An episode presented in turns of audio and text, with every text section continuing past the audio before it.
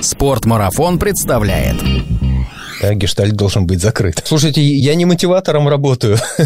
Молча встретились, пробежались, да, и молча разошлись. С марафоном история немножко другая, просто потому что это существенно больше. Ну, рассчитывайте на год-полтора. На мой взгляд, самое сложное – это соблюсти регулярность. Так действительно не надо бежать марафон с больными коленками. Цель смещается. Смысл другой. От 80 к 88 – это уже значимо, это уже серьезно. Как правило, люди стремятся укоротить срок, умеют ходить быстрее 4 минут на километр. Кому-то, что называется, перед ребятами будет неловко, что пообещал и не сделал. Подкаст об аутдоре, активном образе жизни, путешествиях, приключениях и снаряжении для всего этого. Спортмарафон. Аудиоверсия. Всем привет! Это Спортмарафон. Меня зовут Артур Ахметов, и я рад приветствовать вас в 133-м выпуске нашего подкаста. Говорят, мы все рано или поздно переболеем, и прятаться бесполезно. Но слушать, что говорят, это одно, а вот заболеть перед стартом, к которому готовился два месяца, совсем другое. Это и случилось со мной. Ровно 10 выпусков назад мы с Александром Илкониным записали выпуск про подготовку к первому полумарафону, и в финале этой подготовки 16 мая я должен был пробежать эту дистанцию. Но, во-первых, сам где-то подцепил коронавирус и нахожусь на самоизоляции, а во-вторых, сам старт отменили. В том самом выпуске мы обещали слушателям подвести итоги моей подготовки и рассказать о том, как подготовиться к следующей дистанции – полноценному марафону. Про итог подготовки я уже рассказал, а про секреты подготовки к преодолению своих первых 42 километров 195 метров в этом выпуске. Спортмарафон. Аудиоверсия.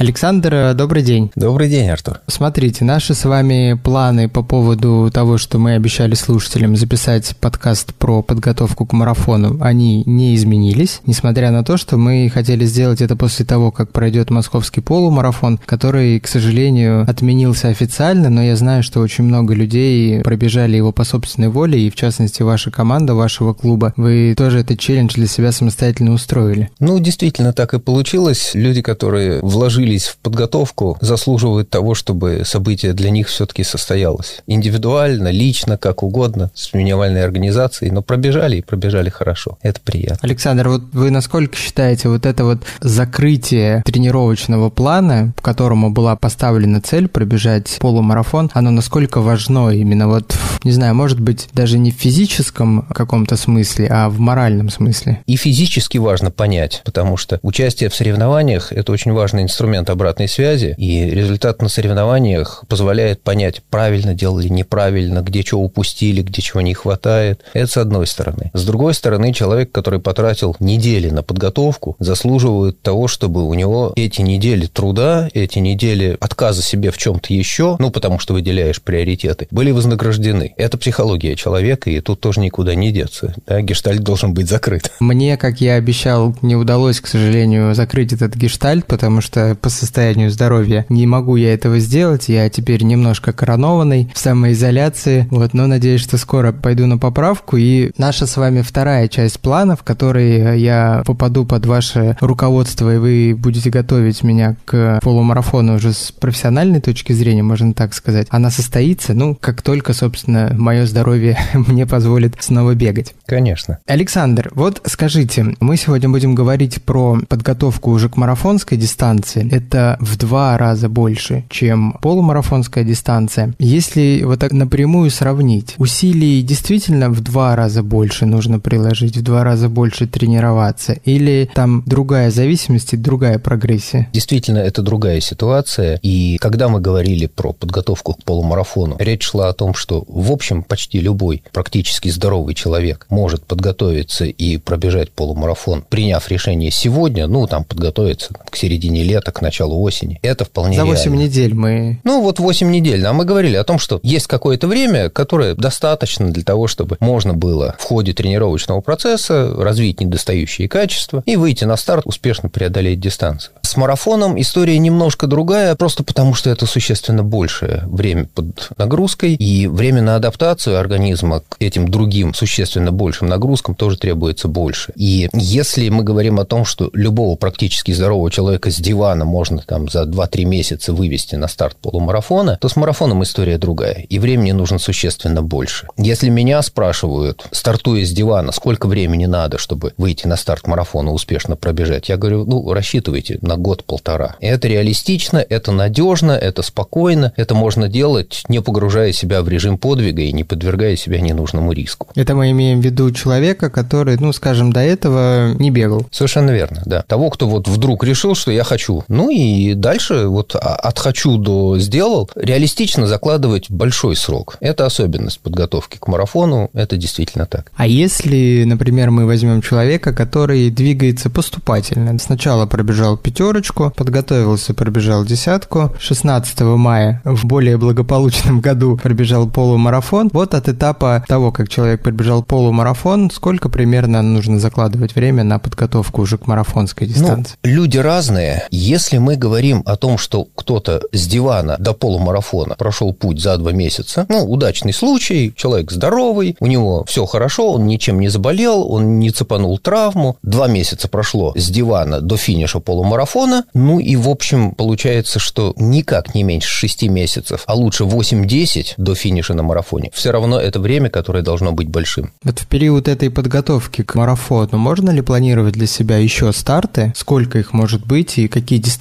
можно планировать? Я бы сказал, что не то, что можно, а такие нужно, потому что столь далекая цель, вот цель, отставленная на 6 месяцев, она бесконечно далека. Человек так устроен в голове, да. 6 месяцев – это очень-очень много, и никто не в состоянии реально двигаться к чему-то, что состоится через 6 месяцев. Вот шаг за шагом от сегодня до состояния через 6 месяцев мало кто способен пройти. И промежуточные старты, с одной стороны, психологически позволяют облегчить дорогу, потому что мы большого слона едим по частям. С другой стороны, это очень важный инструмент обратной связи. Они позволяют понять, где мы сейчас находимся на этом пути. Сильно мы отклонились от траектории, которую себя нарисовали в тренировочном плане, не сильно. Где что надо менять, потому что ну, ни один нормальный план подготовки не живет в неизменном виде все эти, там, сколько, 6, 8, 10 месяцев. Александр, скажите, а вот мы чуть раньше говорили про то, что если человек с дивана будет готовиться к марафону, то это примерно полтора года, если условные сроки, да, а если вот сейчас от момента того, как человек пробежал полумарафон, это примерно полгода. То есть получается, что все-таки к полумарафону лучше готовиться не 8 недель, а чуть подольше. Получается вот что. Как правило, люди стремятся укоротить сроки. Да, вот я не видел никого, кто сказал бы, мне этот срок слишком маленький, давайте сделаем побольше. А обычные люди говорят, а давайте сделаем за покороче. Вот сейчас 20 мая, а я хочу в сентябре бежать марафон. А что бегал до того? А ничего. Вот я вчера встал с дивана, и мне очень захотелось.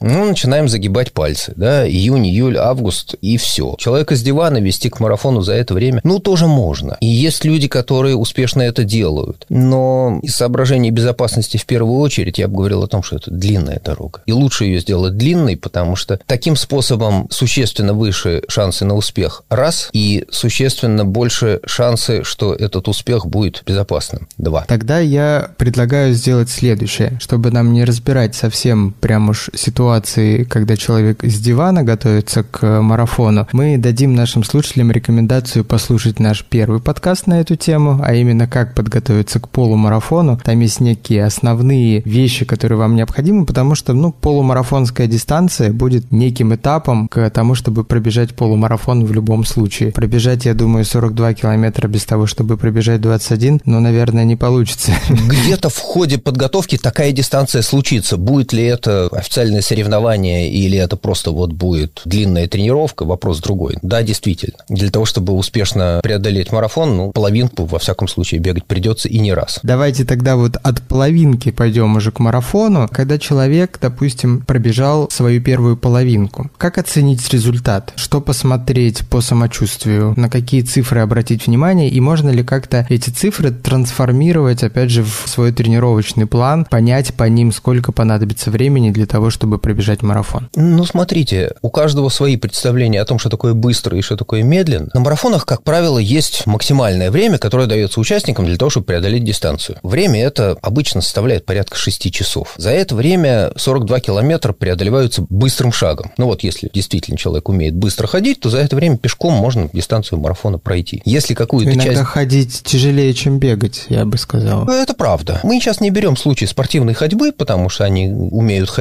быстрее 4 минут на километр. Мы говорим людей, которые просто умеют быстро ходить, но вот за 6 часов, которые отдаются на преодоление дистанции марафона, это можно пройти пешком. Быстрым шагом это делается. Поэтому, что называется, технически успешно финишировать на дистанции можно даже пройдя ее быстрым шагом. Другое дело, что подавляющему большинству хочется там в какое-то время вписаться. Хотя тоже есть люди, которые говорят, вот я хочу, чтобы в моей жизни среди прочих свершений был марафон, и мне не очень важно, за какое время это будет. А вот я хочу, чтобы у меня получилось преодолеть эту дистанцию, там, тушкой, шкуркой, бегом, шагом, чтобы это было. Пожалуйста, и так тоже можно. Кто-то после успешного полумарафона говорит, вот я теперь хочу марафон, и я хочу, чтобы у меня темп на марафоне был не сильно хуже, чем на половинке. Тоже задачка, которую можно решить или трудно решить. Это тоже бывает по-разному. Мы когда с вами составляли тренировочный план на подготовку к полумарафону, мы так решили, и вы подсказали, что лучше всего делать 4 тренировки в неделю, вторник, четверг, суббота, воскресенье, но вот я по своему опыту подготовки не смог выдержать подобный график, почему-то мне требовалось 2 дня на отдых всегда, и я бегал через каждые 2 дня, то есть если это был понедельник, то следующая тренировка была только в четверг, а потом, собственно, воскресенье.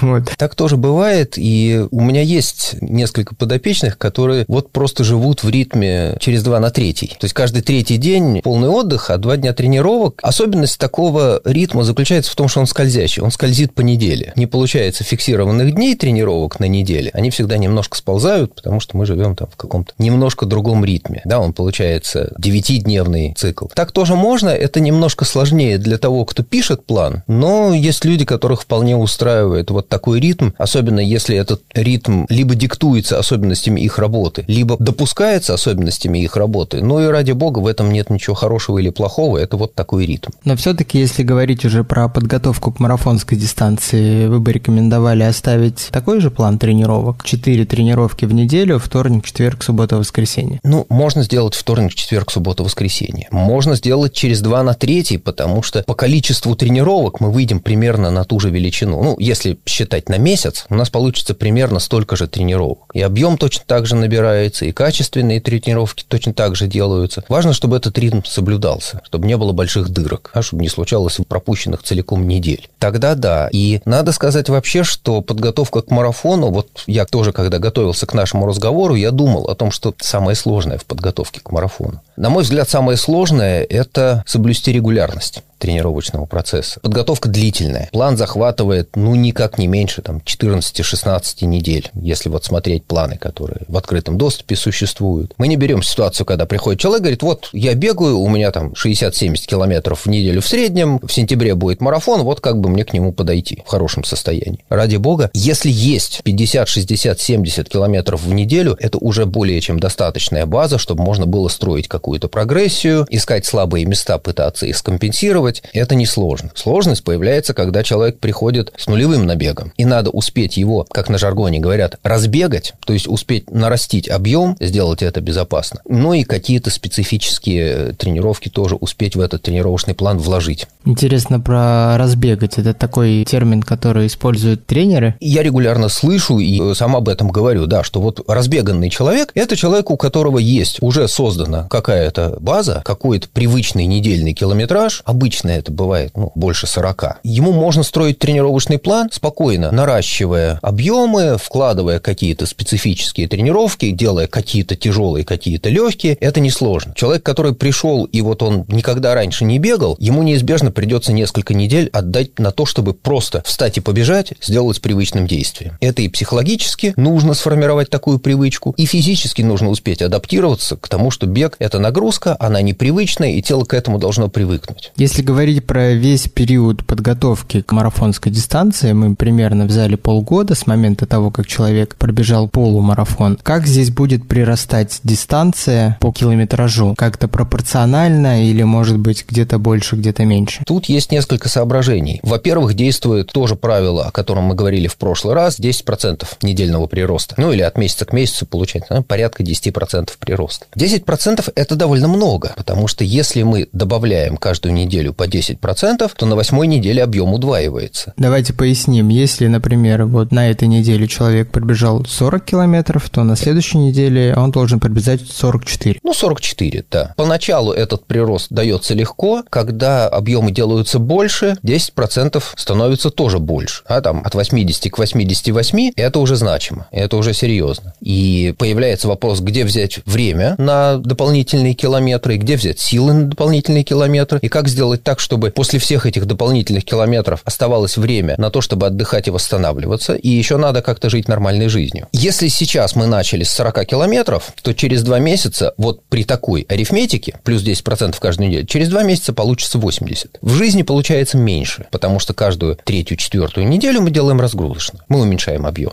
Но в любом случае, через два с небольшим месяца в такой динамике все равно случится удвоение. Сколько именно человек будет набегать на пике нагрузки к марафону, зависит от исходного состояния и целей. Обычно человек, который идет к своему первому марафону, ну до 80 в неделю доберется, и больше большого смысла нет. Если, конечно, не гоняться за каким-то результатом, но мы рассматриваем, что называется, нормальных людей, которые ставят перед собой цель выйти на старт, преодолеть дистанцию бегом, не переходя на шаг, ну и очень хочется, чтобы в результате было какое-то удовольствие, а не мучение и нежелание бросить все, плюнуть и подписаться кровью, что никогда больше. А вот эти 10% это какая-то обоснованная с физиологической точки зрения цифра или это вот, ну, просто цифра, которая получилась исходя из опыта работы тренером? Эмпирически сложившаяся, народная мудрость. Может быть, есть исследования, которые вот пытались анализировать, какой прирост. Я, честно говоря, не смотрел. Я знаю, что это народная мудрость есть, и я знаю, что она оправдывает. Да, это правило работает. На первых, на ранних стадиях получается прирост побольше. Это не страшно. Если мы добираемся к 50-60 километрам в неделю, это правило требует соблюдения. Чем больше километраж, тем более консервативно стоит подходить к увеличению объема. Александр, по вашему опыту, на каком этапе отваливается большинство желающих пробежать марафон, и какие это причины обычно? Большинство желающих пробежать марафон марафон, которые пришли тренироваться, отваливаются после того, как они финишировали. Ну, вот я могу судить о том, какой success rate у меня, уровень успеха, да. Я вижу, как работают другие, я вижу людей, которые тренируются самостоятельно. Большинство из тех, кто затеялся и взялся тренироваться к марафону, они заканчивают тренировочный план, выходят на старт и финишируют. Если мы будем смотреть на тех, кто отвалился по дороге, довольно большой процент выпадения случается в первые пару месяцев, просто потому потому что вдруг оказывается, что эти вот 4-5 тренировок в неделю – это каждую неделю, и их нельзя перенести, их нельзя уплотнить. Люди приходят к тому, что желание пробежать марафон уже делается не таким сильным, как желание выспаться утром. Или поехать на выходные на дачу. Или поехать на выходные на дачу. Формально Если это говорит о том... готовиться летом. Вот-вот-вот. Это говорит о том, что цель, которую человек перед собой поставил, имеет не такой высокий приоритет, как ему поначалу показалось. Да, вот он думал, что я буду каждую субботу-воскресенье тренироваться и набирать за субботу-воскресенье не меньше 45, а то и 50% недельного километража, а оказывается действительно, что тут надо гулять с детьми, надо ехать на дачу, теща просила ей отвезти рассаду, а потом надо вскопать, ну, в общем, а когда вскопал, уже бежать совсем не хочется. Ну, рассматриваем вскопать как общефизическую подготовку. Да, но она не заменяет бега, увы и ах. И чем дальше, тем меньше не заменяет. На первом этапе какая-то активность лучше, чем никакой. Но чем дальше дальше мы двигаемся по тренировочному плану, тем дороже будет стоить каждая пропущенная тренировка. Особенно если речь идет о больших тренировках, которые, как правило, падают на субботу-воскресенье. Вот это воскресное длительное ничем не заменяется. По собственному опыту и воспоминанию прошлым летом, на самом деле бегать на даче в воскресенье в 6 утра – это отдельный вид удовольствия, потому что на даче люди совсем не понимают, что это за человек тут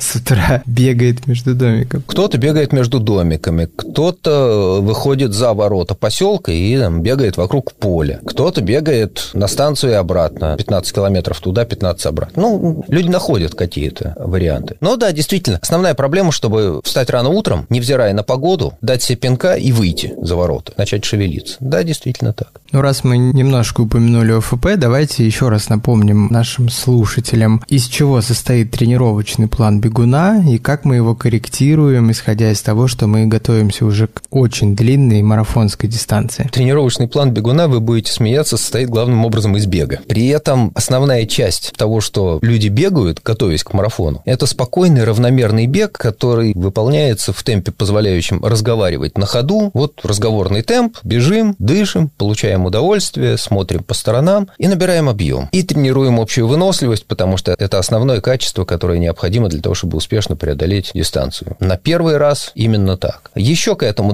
добавляется работа над техникой, потому что освоенная техника бега позволяет бежать быстрее при тех же затратах сил, а еще хорошая техника позволяет бежать безопасно. Она уменьшает риск травм. Еще есть смысл как-то попытаться научиться бегать быстрее. С одной стороны, это элемент технической подготовки. Быстрый бег, он технически более требовательный, чем бег неспешный. С другой стороны, быстрый бег создает резерв, который даст потом возможность удержать взятый темп на дистанции марафона, не затормозиться по ходу дистанции. Ну, а еще нужна какая-то силовая подготовка, потому что 3, а то и 4 часа непрерывных мышечных усилий – это большая нагрузка для мышц, и мышцы должны быть к этому готовы, и это качество тоже тренируется. Ну и не забывать о том еще, что есть какая-то психологическая подготовка, опять-таки потому, что эти 3, а то и 4 с лишним часа непрерывной работы – это большая нагрузка для мозгов. И мозги к этому тоже должны быть готовы, надо быть в состоянии выдержать это время. Ну, если про физическую подготовку мы с вами много говорили, то вот как раз-таки про психологическую подготовку мы, по-моему, с вами говорили не так много. Что вы здесь вот могли бы вы посоветовать? Как настраивать свой мозг на то, что ему придется 5 часов, ну, не знаю, что делать. вот я не знаю, что делать 5 часов. Мы говорили об этом действительно совсем мало, потому что мы говорили про полумарафон. А полумарафон это, ну, полтора, два, два с половиной часа. Но два с половиной часа это совсем-совсем медленно перебирать ногами. И за два с половиной часа человек... Мой вариант. Я думаю, что какие-нибудь 2.10, 2.15 являются реалистичными в вашем случае. Если полумарафон можно одолеть за там 2-2,5 часа, и это не чрезмерная нагрузка для человеческого мозга, для психики, то 4 часа – это уже много. А 4 часа монотонной работы – это сильно много для непривычного человека. И психологическая подготовка, она на самом деле встроена в любой нормальный тренировочный план, даже если там не написано вот отдельной строкой, что вот это вот кусок у нас психологической подготовки. Но если мы поглядим на большинство тренировочных планов к марафону, которые доступны в открытых источниках, их полно. Вот я, собираясь сюда, в Гугле собрал план подготовки к марафону, там какие-то полтора-два миллиона. Выдача, выбирай, что хочешь. И там всегда присутствует длительный бег. Он начинается с не очень большого времени, там час 15, час 20, потом растет, потом еще растет, и заканчивается, ну, заканчивается он либо большими часами, там два с половиной часа, либо большой дистанцией. Как-то так обычно говорят о том, что для того, чтобы успешно одолеть марафонскую дистанцию,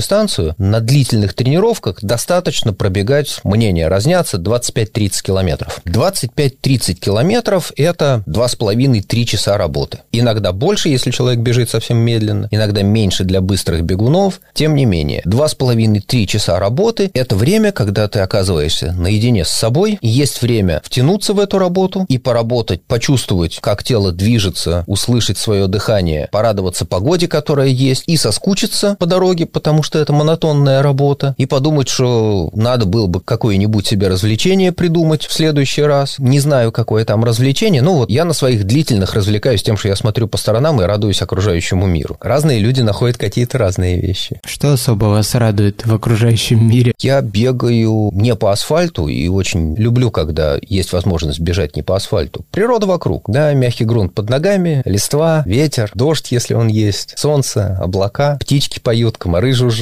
Вот это все, это здорово. Я знаю, что накануне на тренировке вы встретили нашего сотрудника Вову Глинкина, и он вам отвесил пятюню. И такое было. Но я регулярно встречаю людей на тренировке, и мы там кому-то чего-то отвешиваем. Да, сейчас народу много бегает по Москве и не по Москве тоже, поэтому выйти на тренировку и не встретить знакомого сейчас делается трудно. Вот у меня сегодня вечером тренировка на Воробьевых горах. Кто-нибудь наверняка встретится. Александр, а вот такой вопрос у меня. Как-то сложно прям посчитать, но в процессе подготовки за полгода сколько примерно получается километров-то пробежит у нас человек перед тем, чтобы выйти на 42 километра? Суммарный объем. Если, что называется, брать среднюю температуру по госпиталю, да, полгода – это 26 недель, ну, в году 52, стало быть, полгода – это 26 недель. Даже если мы возьмем в среднем какие-нибудь 50-60 километров, помножим на 26, ну, вот тысячи-тысячи набегают. Это может быть даже объем, который будет больше, чем человек там за всю жизнь пробежал, например, только в процессе подготовки. Для кого-то да. Для человека, который недавно начал бегать, да. Но я бы к этому относился по-другому. Я не вижу смысла ставить перед собой цель вот пробежать 2500 километров в ходе подготовки. Можно проще. Жить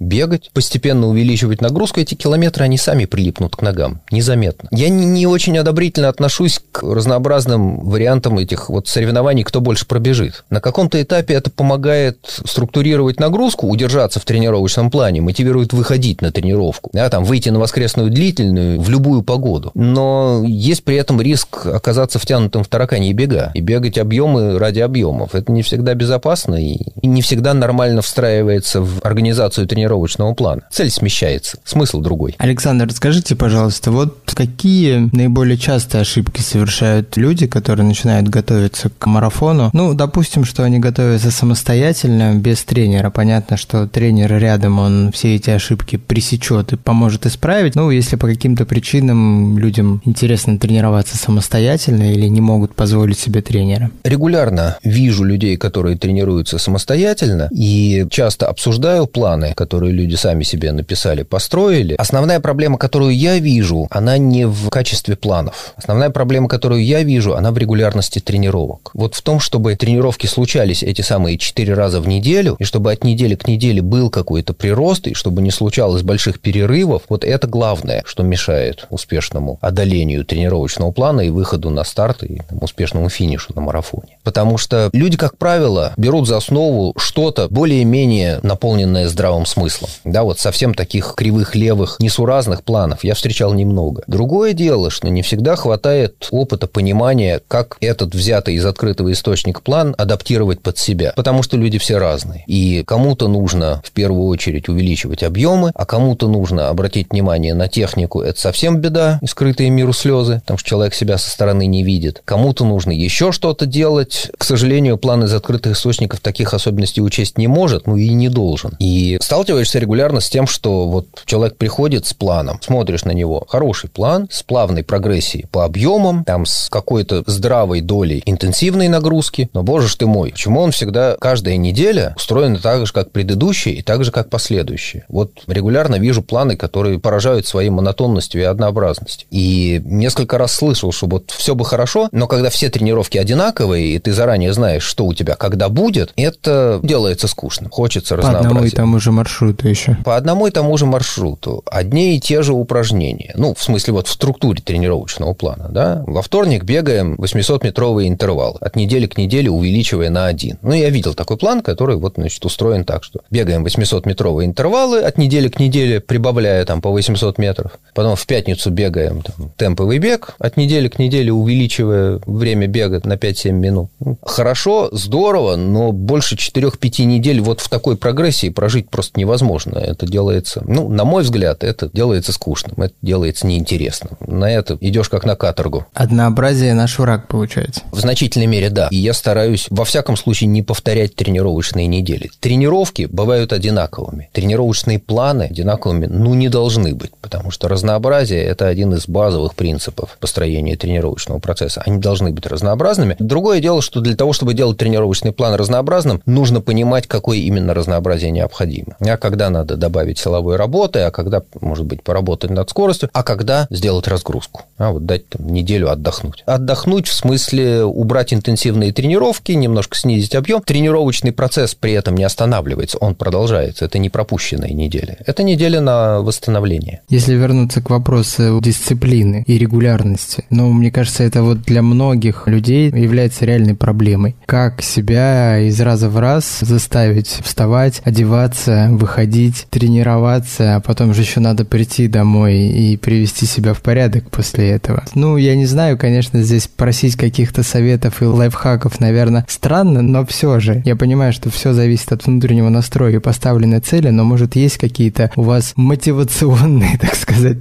механизмы? Есть, есть, и их не я придумал. Опять-таки, если поискать, покопаться в открытых источниках, то сказано и написано довольно много о том, какие есть действительно мотивационные фокусы, лайфхаки. И я попробую вот позагибать пальцы из того, что на вскидку приходит в голову. Публично взятые обязательства. Модное нынче. Это не нынче, это сто лет назад. Это вот когда я в 98-9 году в первый раз взял книжку про бег на длинные дистанции в Штатах, я поразился тому, какая большая доля всего объема этой книжки была посвящена мотивации. И там уже было написано, что ну, возьмите публичные обязательства, скажите об этом своим друзьям. Анонсируйте это в семье. Пообещайте это, не знаю, там на корпоративной тусовке, на пьянке похвалитесь. Что, а вот я подписался через год марафон. Поспорьте, у меня первый марафон случился ну, примерно таким же способом, да, я сидел с приятелем, приятно проводил время, и он меня подбил, что а вот давай марафон пробежим осенью. Ну, в общем, я на это дело Приятель купился. пробежал? Я пробежал, да, я пробежал. А приятель? Ну, а он сказался больным.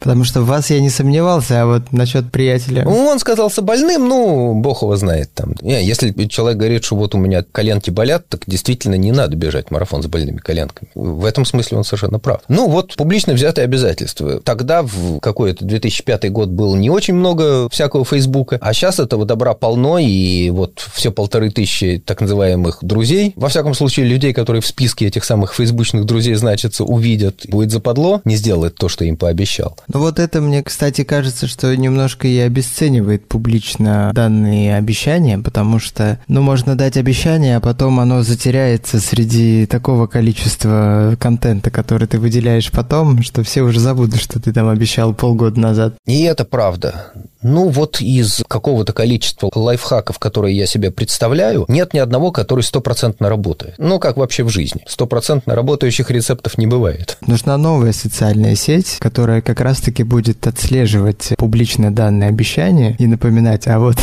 ты... Ну, может быть, не знаю. Твоим друзьям в этой соцсети отправлять уведомления о том, чтобы они тебя лишний раз поругали за то, что ты обещание свое не выполняешь. Интересная идея. Ну вот, взять обещание публично. Раз. Пообещать себе награду за выполнение взятых обязательств. Вот это лучше работает, это мне больше нравится. По-разному бывает. Кому-то, что называется, перед ребятами будет неловко, что пообещал и не сделал. Кого-то вот эта обещанная себе морковка будет манить. И так тоже можно, да. В свое время мне очень помогло регулярно готовиться. Ну, первый марафон у меня случился с базы где-то 50 километров в неделю, а, и у меня было порядка трех месяцев на подготовку. То есть понятно, что это был такой немножко форсированный вариант, но тем не менее. Я иногда привожу в пример вот свою подготовку к первому марафону как пример того, как делать по-хорошему не надо. Но тем не менее, да, это довольно частая история. Да, вот смотрите, что я сделал, вот так делать не надо. Но к последующим марафонам подготовка была существенно более осмысленной, ну и опыт был больше, и форма была уже получше. И мне тогда очень помогало, что у нас было некое сообщество беговое, в котором мы общались, и планы подготовки каждого были более-менее анонсированы, да, это была вещь обсуждаемая. И рассказывать о своих тренировках это было, ну, правильно, логично, и если я сегодня не выйду и не сделаю то, что у меня анонсировано в плане тренировок, будет как-то неловко, потому что все делают, а я чем хуже. А что там дождик идет, ну, в общем, я тоже не из сахара сделан и не растаю. Но найти какую-то действительно референтную группу, которая будет поддерживать. Вообще с группой поддержки это тоже такой лайфхак. Если получается, что семья участвует в этих планах, как угодно участвует. Да, жена, которая утром выпинывает из кровати, хватит валяться, у тебя тренировка. Дети, которые на длительной тренировке выходят к заранее оговоренному месту с бутылкой воды, помогают. Меня там время от времени кто-то из детей сопровождал на велосипеде по ходу тренировок, там целиком или какую-то часть. Но в любом случае поддержка семьи – это вещь очень важная. И это здорово, и это чувство взятых на себя обязательств и ответственности перед ними очень помогает. Еще одна вещь, которая сильно помогает двигаться по длинному плану, это вот те самые проходящие промежуточные старты. Трудно двигаться к очень далеко стоящей цели. Но когда у нас через 4-6 недель надо бежать десятку, а потом еще через там, месяц надо бежать полумарафон, и вот эта цепочка стартов, которая постепенно, увеличиваясь в объеме, и наращивая интенсивность, ведет к 20 какому там сентября, когда у нас московский марафон должен случиться, дай бог. Тоже способ, да? У меня всегда возникает вопрос, почему между полумарафоном и марафоном не придумали еще одну дистанцию? Километров так на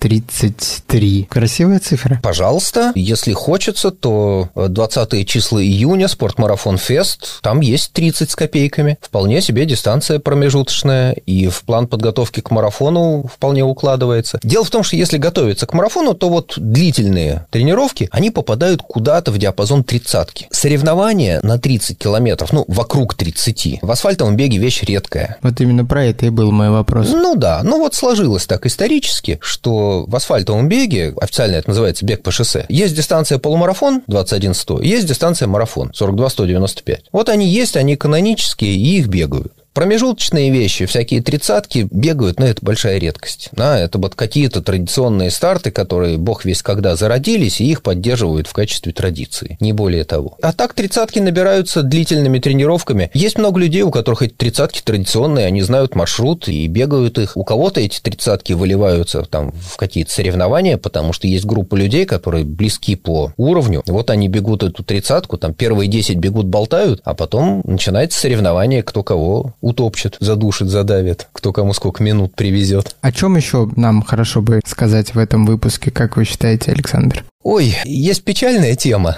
Какая? Потому что, когда мы говорили о том, что мешает успешно подготовиться к марафону, да, в качестве первой проблемы, мы сказали, что есть трудность с регулярностью тренировок, с поддержанием регулярных тренировок на, на протяжении длительного времени. И есть проблема с перерывами в тренировочном процессе, которые обусловлены болезнью или, хуже того, травмой. И это большая беда, и тут тоже нет универсального рецепта, позволяющего спастись. Ну, то есть он есть, но он трудноисполнимый. Будьте здоровы и, и берегите себя. Как не болеть, я не знаю. В конце концов, болеют все. Известно, что люди, которые ведут активный образ жизни и тренируются на открытом воздухе, болеют меньше. Люди, которые при этом не перегружаются, спят достаточное время, они тоже болеют меньше. Ну, потому что дефицит сна – это беда, которая сильно подрывает иммунитет. Это факт известный. С травмами немножко хуже, потому что по ходу тренировочного процесса регулярно приходится заталкивать себя куда-то близко к пределу физических возможностей. И чем ближе мы к пределу возможностей, тем выше риск чего-то там в себе порвать порвать, поломать. В любом случае, я всегда своим говорю, ребята, помните, что тренировки этой недели – это всего-навсего тренировки этой недели. А цель мероприятия у нас – дожить до старта. И лучше вы выйдете на старт на 3% ниже по, не знаю, показателю максимального употребления кислорода или там порога анаэробного обмена, но с живыми ногами, чем превысить этот показатель на 15% через 3 недели и при этом себе чего-нибудь сломаете, порвете и окажетесь не в состоянии вообще продолжать тренировки. Чем больше человек старается, чем больше рвению он выказывает, к сожалению, иногда бывает, что вот прям такое впечатление, что хочет наказать себя, непонятно за что. Но бывает, да. Бег как аскеза. Тем выше риск, что чего-нибудь сломается и серьезно. А если в тренировочном плане выпало какие-нибудь, не знаю, там 4-6 недель, к сожалению, иногда бывает. Но вот когда человек идет к марафону, сейчас у нас вторая половина мая, а марафон будет в сентябре, а у нас где-то там в июне-июле выпадают 4 недели из-за травмы, так я всерьез задумаюсь, а не перенести ли старт на весну. Потому что что мы сейчас будем? Тройным прыжком пропасть преодолевать? Не очень хорошая перспектива. И с этим связано, например, то, что я утащил у Александра Головина из тренерского сообщества. Он в свое время сформулировал и выдерживает, я за ним следую точно так же. Правило трех дней. Что-то заболело, три дня без бега. Тренировки, которые за это время не случились, вот они не случились. Их больше не будет, проехали, двигаемся дальше, если все благополучно. А так, три дня отдых. К сожалению, люди, которые выпадают из тренировочного процесса, первое по частоте частоте из-за проблем с мотивацией, ну, потому что не тот приоритет оказался. Не получается выдерживать этот тренировочный план, не хватает сил там встать, выйти на тренировку и делать это изо дня в день каждую неделю. А вторая по частоте причина – что-то случилось, заболел, сломался. Иногда бывает травма, совсем не относящаяся к бегу, иногда, к сожалению, травма, связанная с бегом. Кто-то падает на велосипеде, ломает себе руку и оказывается выбитым из тренировочного процесса, говорит, я ничего не могу сделать, да, но бегать не получится, потому что рука закована, бежать невозможно возможно. У кого-то травма, связанная с бегом. Со сломанной рукой бежать легче, чем со сломанной ногой. Совершенно верно. Ну, вот со сломанной ногой бегающих не видел, с рукой в гипсе видел, да, бегающих и продолжающих тренироваться. Такие тоже есть, но какие-то тренировки со сломанной рукой тоже не сделаешь. Но бог с ним, да, рука позволяет как-то двигаться. С ногой, к сожалению, тоже сталкивался. Ну, значит, вот два месяца у нас выпало как минимум, а потом приходишь и начинаем все сначала, полтора года. Реабилитация, восстановить ногу,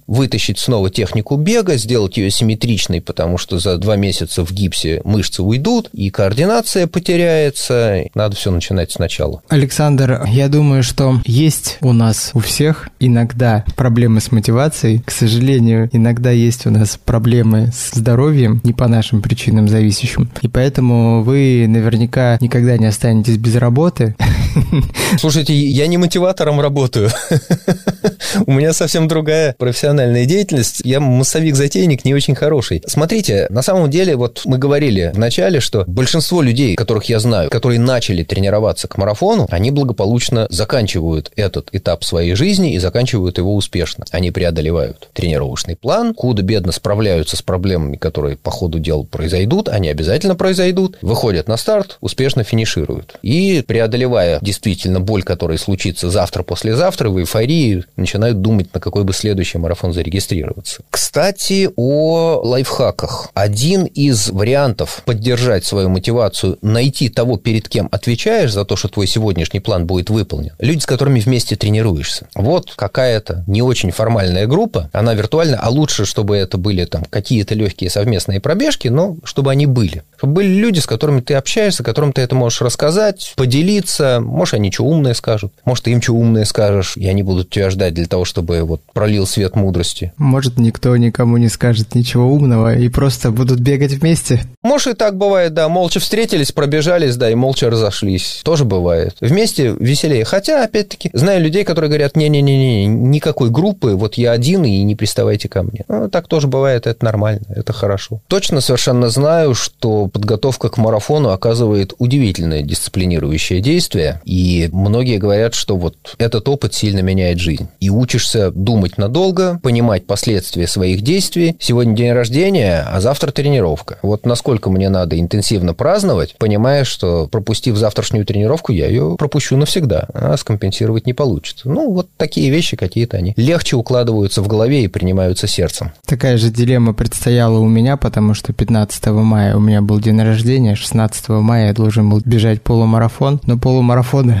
не случилось по двум причинам. Я не смог его пробежать. И день рождения не получилось попраздновать по причине здоровья. Ну, день рождения – это праздник, который всегда с тобой, тут никуда не денешься. Александр, спасибо вам большое за, ну, не побоюсь этого слова, беговую мудрость. Я надеюсь, что нашим слушателям этот выпуск подкаста будет полезен. Если у наших слушателей есть вопросы, можете писать их в комментарии к этому подкасту, Александр. Я думаю, с удовольствием ответит. Конечно. Ну и всем желаю не испытывать проблемы с мотивацией, тем более не испытывать проблем со здоровьем, и чтобы все беговые старты, которые в этом году были запланированы и перенесены по каким-то причинам, все-таки у всех случились. Да, удачи. Поправляйтесь, Артур, будем тренироваться. Как только почувствую, что могу, как только получу разрешение от врачей, сразу отдам свои ноги в ваши руки. Договорились, хорошо. Спасибо. До встречи, пока. Спасибо, всего доброго. Спортмарафон. Аудиоверсия. Подкаст об аутдоре, активном образе жизни, путешествиях, приключениях и снаряжении для всего этого –